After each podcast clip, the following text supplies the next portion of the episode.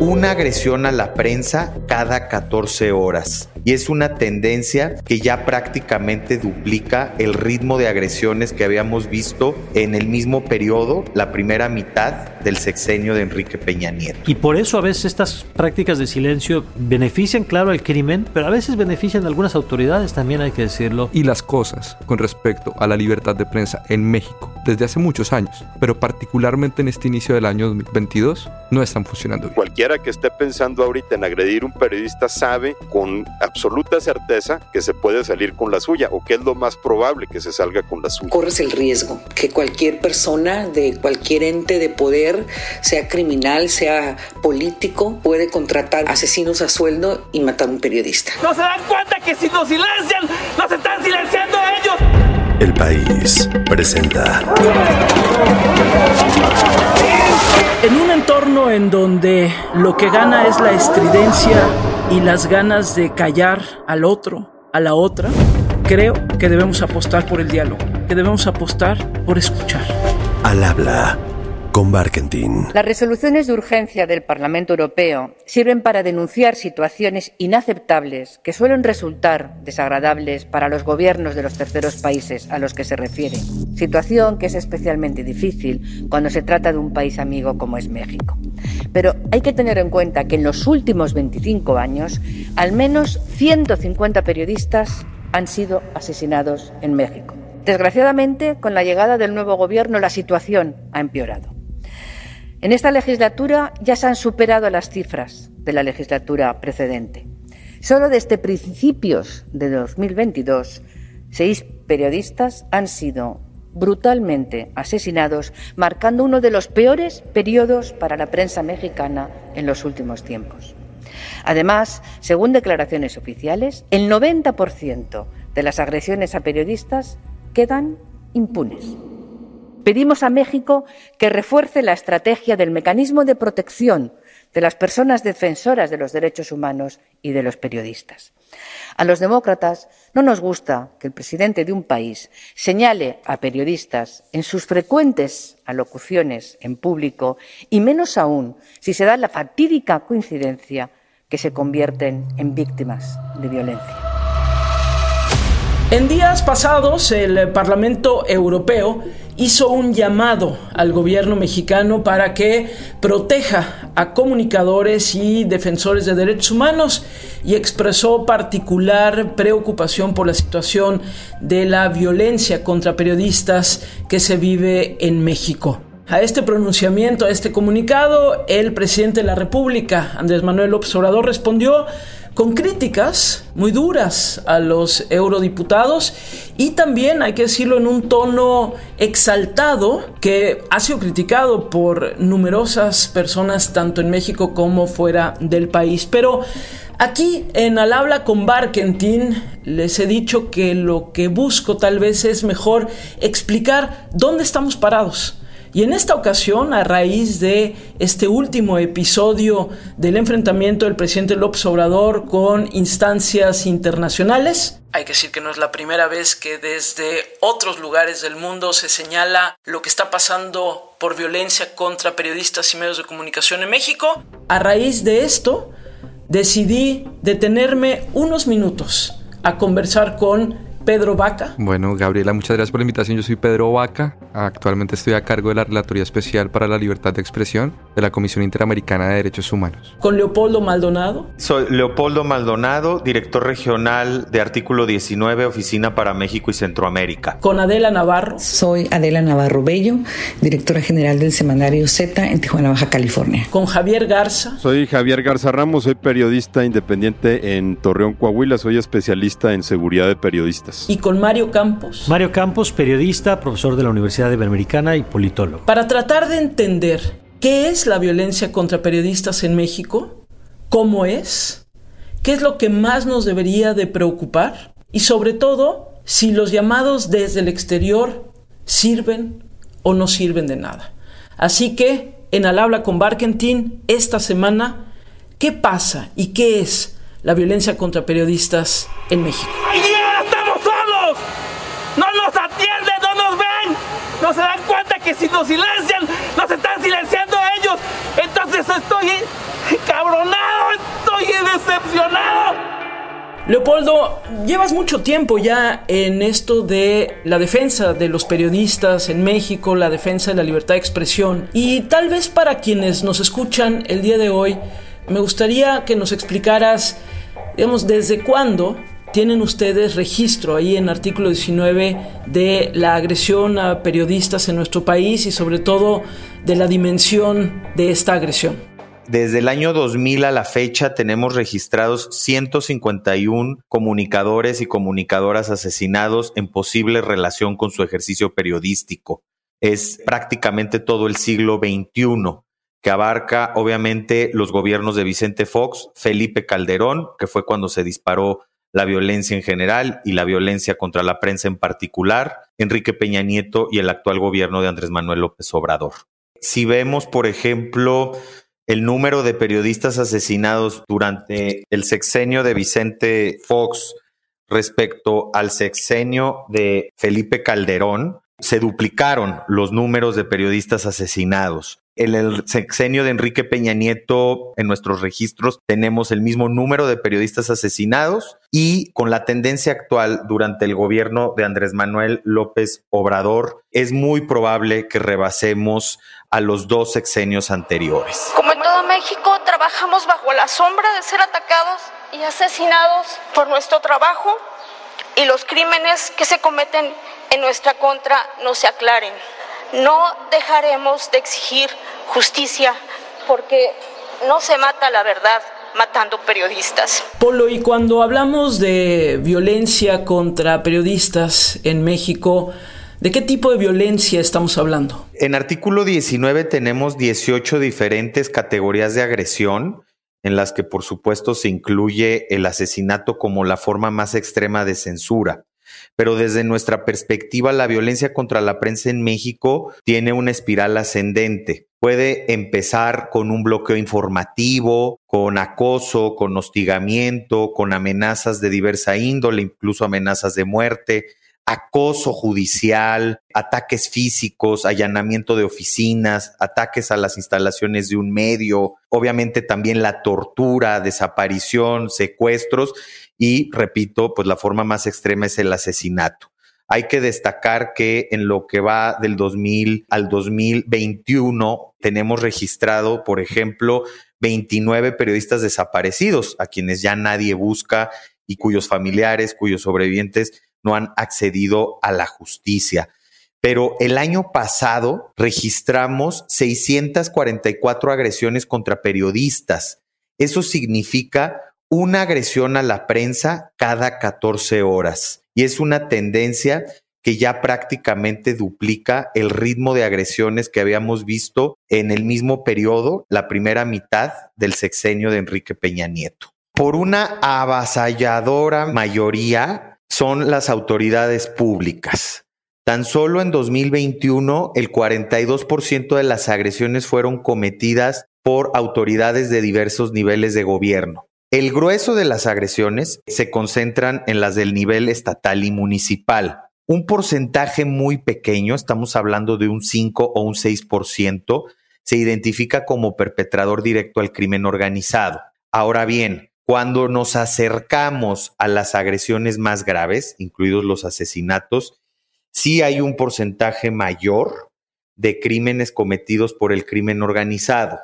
Pero no nos vayamos con la finta ahí, porque son quienes desaparecen, quienes secuestran, quienes asesinan directamente, es decir, quienes jalan el gatillo, los sicarios o los integrantes de, grupos criminales.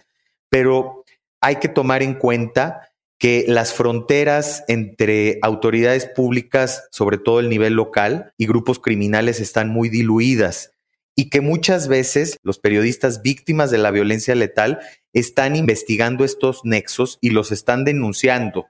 Entonces, cuando analizamos la posible autoría intelectual de estos crímenes, es muy probable que encontremos contubernio entre jefes de plaza y las propias autoridades.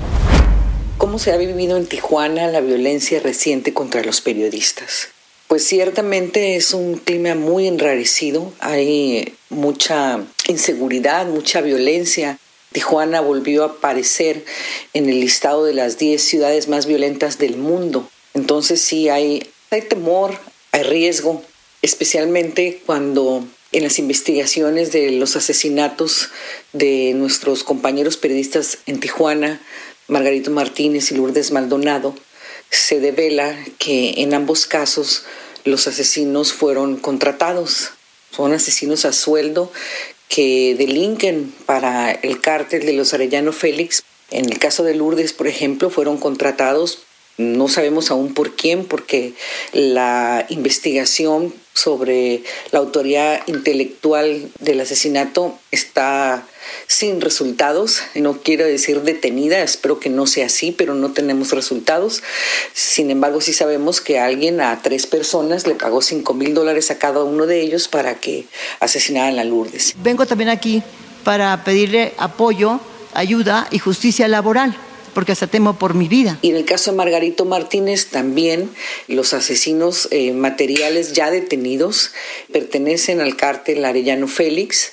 la autoría intelectual hasta el momento está en uno de los detenidos, a quien apodan el cabo 16, y que le pagó a los asesinos materiales 40 mil pesos por matar al periodista. Es una situación muy difícil porque te das cuenta que corres el riesgo, ¿no? que cualquier persona de cualquier ente de poder, sea criminal, sea político, puede contratar un asesino a sueldo y matar a un periodista. Y sí tengo que agregar que en el asesinato de los compañeros periodistas en Tijuana, Baja California y otros que han sucedido en otros estados de la República Mexicana son ataques deliberados y directísimos a la libertad de expresión.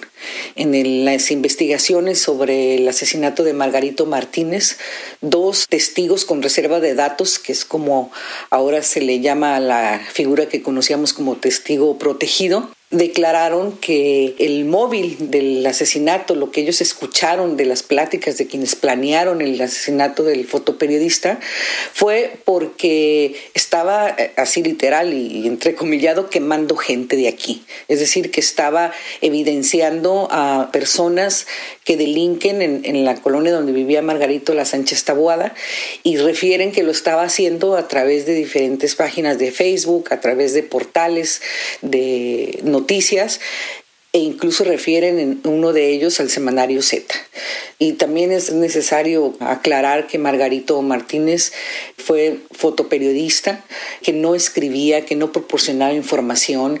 Y en el caso del semanario Z, que las informaciones eh, que revelamos, las noticias que revelamos respecto de la estructura criminal que delinque en esa zona, pues las realizaron un equipo de reporteros del semanario especializados en investigación de corrupción y criminalidad organizada. Esto, pues evidentemente, también nos pone en un riesgo a quienes trabajamos en el semanario Z. En estos días hemos estado estructurando la manera de protegernos precisamente ante esta delación, ¿no? De que lo asesinaron por las publicaciones que se estaban haciendo en diferentes portales, en algunas páginas de Facebook y en el semanario Z. En el caso de los periodistas, estamos hablando de cinco periodistas asesinados en lo que va del año. Lamentablemente, además de estas muertes que nos producen tristeza y que solo en un caso no tenemos detenidos, de cinco homicidios a periodistas, 17 detenidos. Estos señores legisladores europeos, muy conservadores, con mentalidad colonialista, aprueban una resolución condenando al gobierno de México. Dice el presidente de la República que, por ejemplo, en lo que va del año han sido cinco los periodistas asesinados, pero que ha habido más de cinco mil mexicanos que han perdido la vida. Y sí, con mucha frecuencia cuando hablamos del tema de la agresión a periodistas y del asesinato de periodistas, hay quienes nos preguntan, bueno, ¿y por qué tendría que importarnos de manera específica que asesinen a un periodista, por ejemplo, cuando sí, hay muchos más asesinatos de personas que no se dedican al periodismo en nuestro país.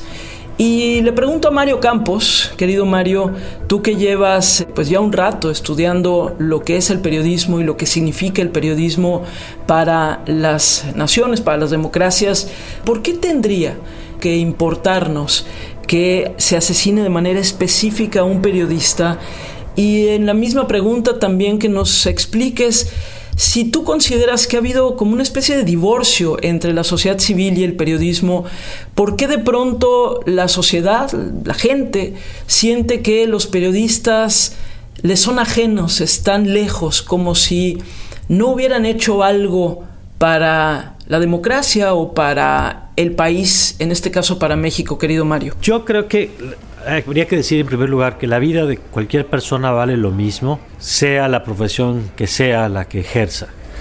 Sin embargo, cuando se asesina un periodista, creo que debe preocuparnos porque está probado que el asesinato de periodistas conduce a zonas del silencio, zonas del silencio donde se deja de hablar de lo que está pasando en el entorno y entonces hay un costo social, además del costo que implica la violencia en sí misma y la pérdida de una vida en concreto, porque se deja de hablar de lo que le afecta a la gente y no le queda más que volcarse al tema de las redes sociales con los pros y contras que eso puede tener, pero ya sin el papel del rigor periodístico. Y al mismo tiempo hay un costo social porque se deja de señalar a la autoridad, de exigir a la autoridad, y por eso a veces estas prácticas de silencio benefician, claro, al crimen, pero a veces benefician a algunas autoridades, también hay que decirlo, que no, no sé si son directamente responsables de la violencia, pero terminan siendo beneficiarias del silencio que implica la violencia y por eso, por el costo social, es que a todos creo que tendría que preocuparnos las agresiones a los periodistas. Es verdad lo que dices, Gaby, que no necesariamente ha habido una relación cercana entre la opinión pública o la ciudadanía y los medios y en parte creo que tiene una explicación histórica. Tiene que ver con que los medios durante mucho tiempo estuvieron demasiado cercanos al poder cercanos en dos sentidos, cercanos a veces en algunos casos con corrupción o con los juegos de la lucha política, pero también cercanos hasta en el lenguaje, en los temas, en las preocupaciones. Y eso explica por qué en México, a diferencia de otros países, cuando ha habido ataques contra periodistas, no ha habido una respuesta social inmediata de arropamiento del periodismo. Sin embargo, creo que hay que decir que en los últimos años en México hemos tenido un periodismo más cercano a la gente y muy claramente crítico del poder. Y si bien es cierto que siempre ha existido un periodismo cercano al poder en sus diferentes expresiones, también es cierto que desde hace muchos años en México tenemos un poder mediático o unos medios vigilantes, contrapeso y denunciantes de los abusos del poder, y eso la gente también lo sabe y lo reconoce.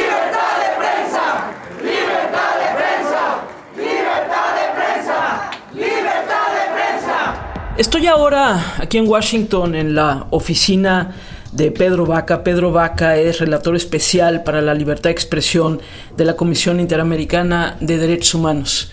Y nos detuvimos un rato a platicar de lo que está sucediendo en nuestro país con motivo precisamente de este pronunciamiento del Parlamento Europeo, pero porque también la Comisión Interamericana de Derechos Humanos se ha pronunciado respecto a la violencia contra periodistas, contra medios de comunicación en México.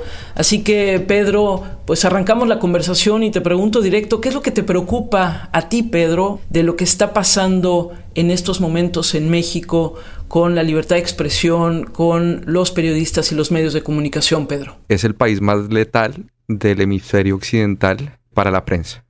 Y esto, eh, además, con un componente que es importante y es que México se esté comparando en términos de cifras de letalidad de violencia contra la prensa con países que están en guerra, creo que es ya de por sí un síntoma muy preocupante.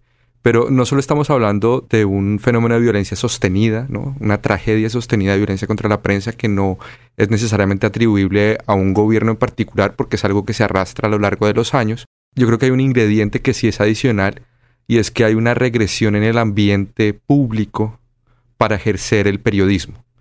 Y esa regresión muy claramente se puede ubicar en el lugar donde menos debiera ocurrir, y es en las vocerías más importantes del Estado. Es decir, cuando las personas deciden voluntariamente ingresar a la vida pública, como puede ser el caso de un presidente o las personas que le rodean, no solo tienen el mandato de llevar adelante unas ideas, unas transformaciones que prometieron a sus votantes, sino también y muy especialmente dar garantías a los derechos de las y los ciudadanos. Y uno de ellos es la libertad de expresión, tal vez uno de los más importantes en la vida democrática.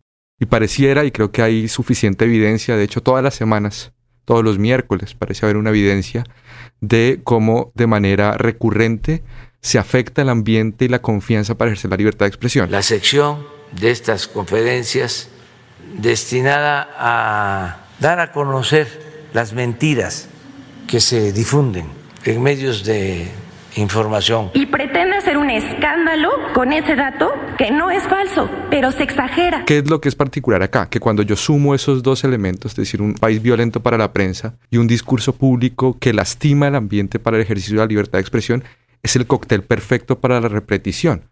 Entre otras cosas porque además no hay justicia para los casos de crímenes contra la prensa. Y esto creo que tiene efectos inmediatos, tiene efectos en el mediano plazo y también en el largo plazo. En los efectos inmediatos está el que la prensa empiece a autocensurarse.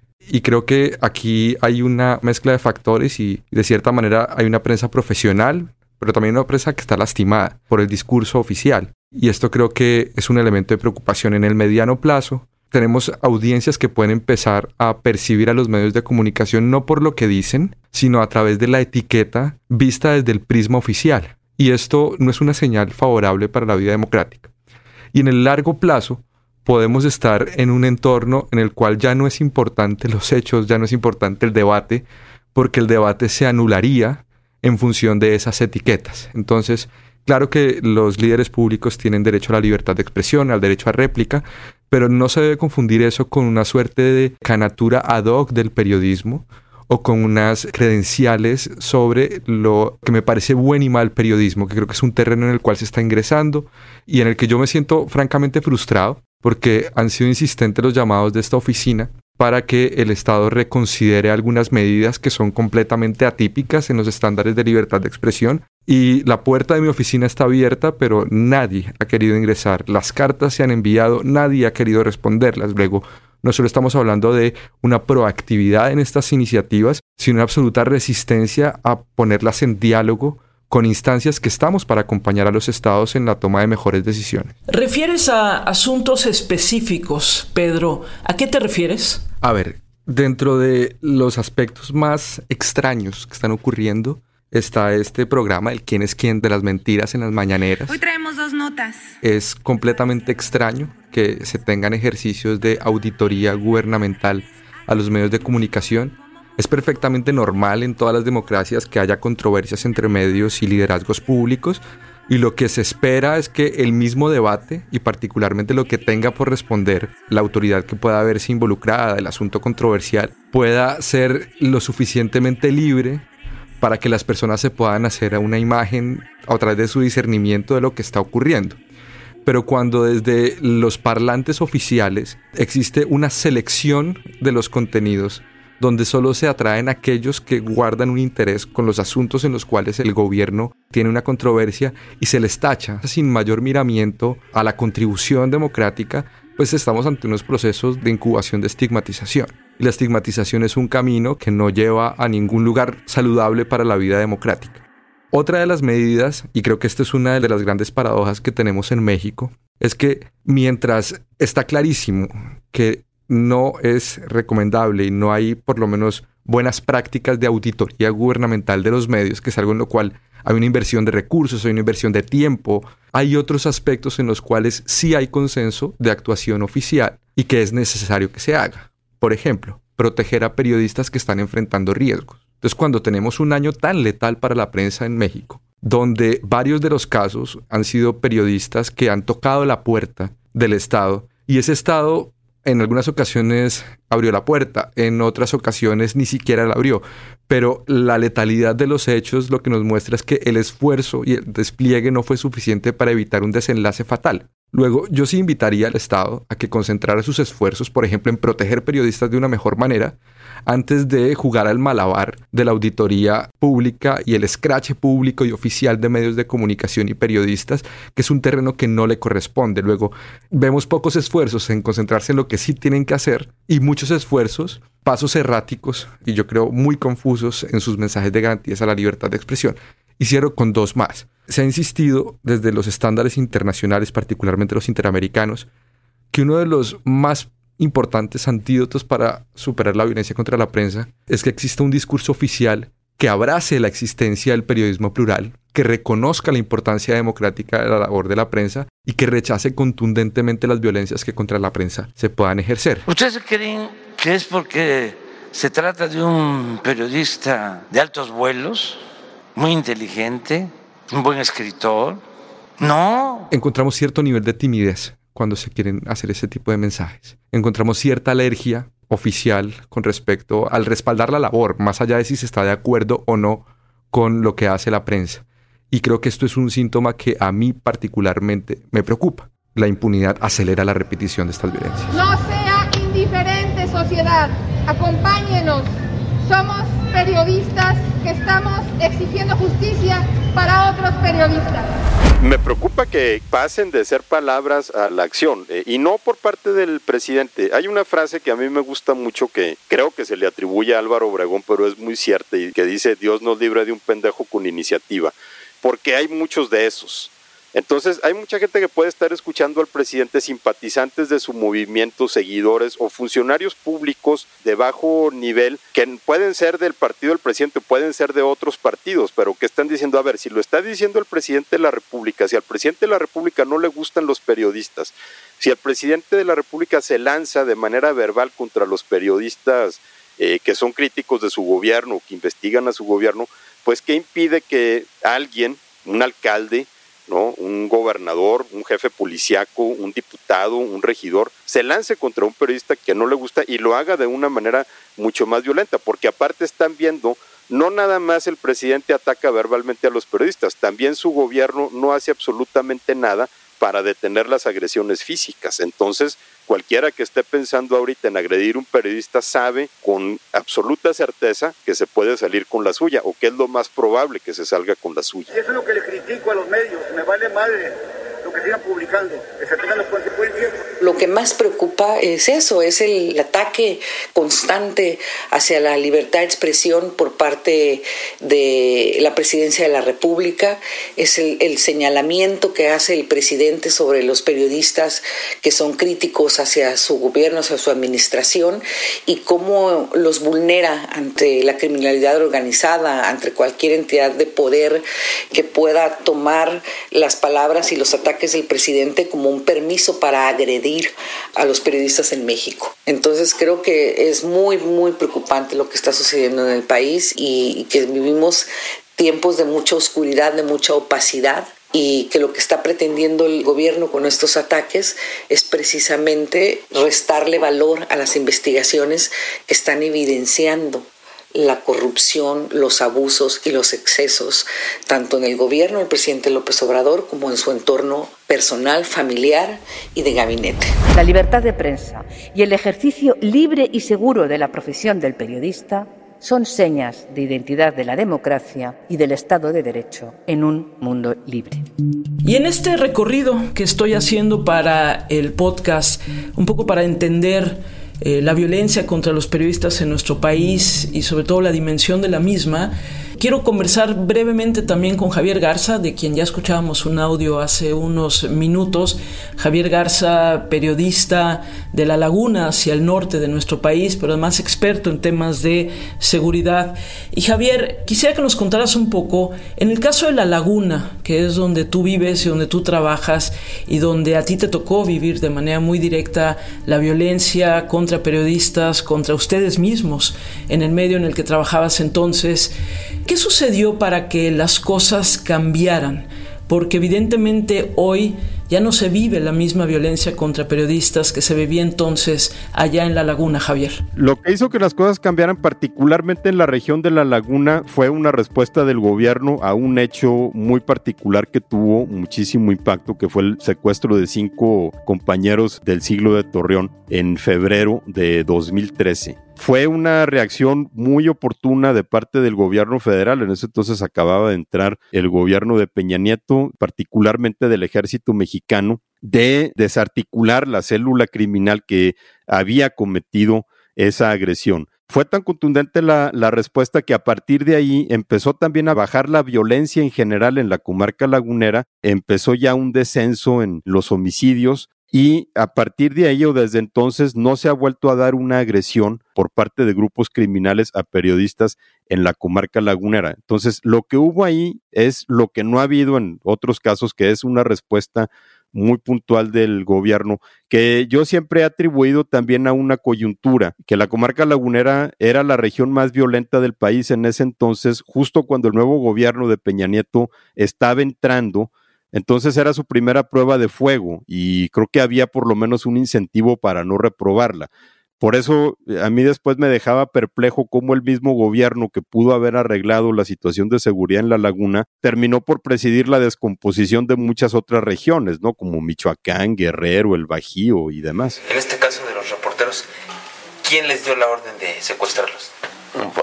Nos llega una, una llamada de arriba que hagamos lo que tenga que hacer, lo que se tenga que hacer y quería levantar a unos periodistas. Y vamos cerrando la conversación de esta semana, pues donde la comenzamos. Hablaba yo al principio de este podcast del pronunciamiento del Parlamento Europeo en torno a la violencia que se vive en México, violencia contra periodistas, contra defensores de derechos humanos y la respuesta muy airada que recibió de parte del gobierno del presidente López Obrador. Y les pregunto, Pedro y Leopoldo, pues de manera muy directa, ¿de qué sirven estos pronunciamientos que vienen de fuera del país? Sea el Parlamento Europeo, pero también hemos escuchado de el gobierno de Estados Unidos, por ejemplo, de la propia Comisión Interamericana de Derechos Humanos, de organizaciones privadas, de otras organizaciones públicas. ¿De qué sirven realmente, Pedro y Polo, este tipo de pronunciamientos que vienen de fuera de México? Bueno, creo que los derechos humanos son un punto de referencia común para la convivencia pacífica y es una forma en la que los estados encontraron un circuito de observación entre pares, ¿no? Es decir, cuando miramos las tragedias del pasado, que en estos días parecen también tragedias del presente, encontramos que la labor de los organismos internacionales, la observación internacional de estados democráticos, lejos de ser percibida como un acto injerencista, debería ser también considerada como el amigo honesto el amigo honesto es aquel que en circunstancias difíciles te dice, a lo mejor debiera reconsiderar algo que está pasando. Y hay que distinguir entre los hechos y las percepciones. Los hechos siguen siendo que México es un país violento contra la prensa. Y si me preguntas a mí si el llamar borregos o si el calificar declaraciones de organismos internacionales como panfletos ayudara a contribuir, que disminuyera la violencia contra periodistas en México, yo creo que podría tener algún sentido. Pero yo creo que eso tiene el efecto contrario. Tiene un efecto en el cual pareciera que hay un cierto nivel de terquedad en la percepción propia y pocos niveles de autocrítica en lo que sí se debe mejorar para proteger derechos humanos. La contradicción más fuerte es que México es un país que históricamente ha sido aliado de la lucha por los derechos humanos.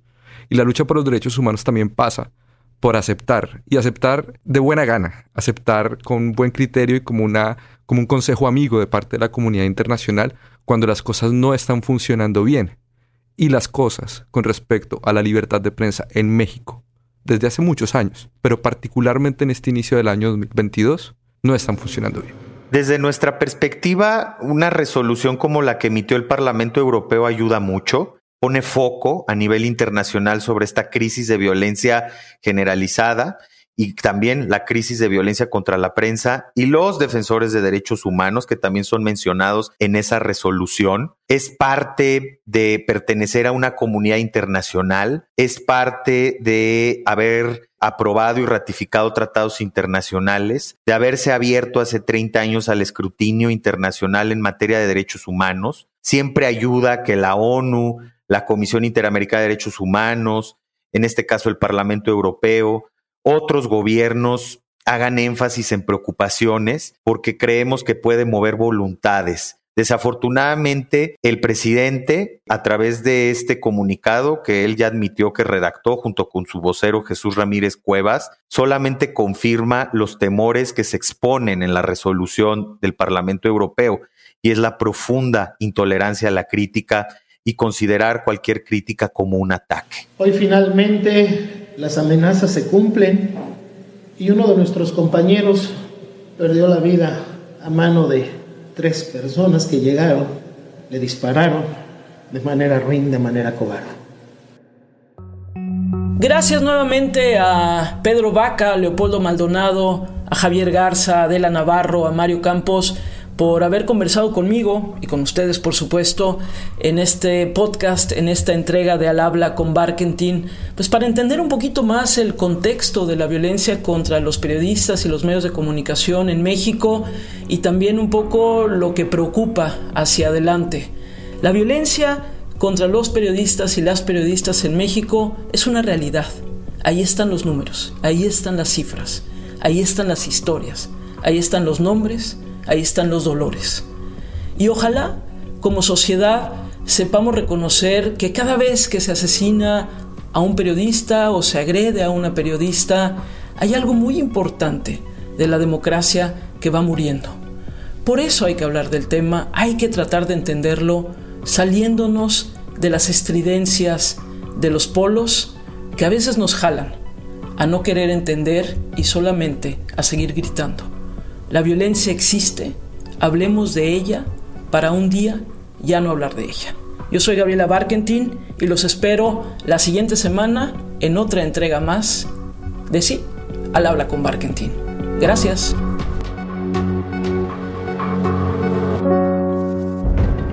Al habla con Barkentin. No te pierdas un episodio nuevo cada martes en tu plataforma de podcast favorita. El País.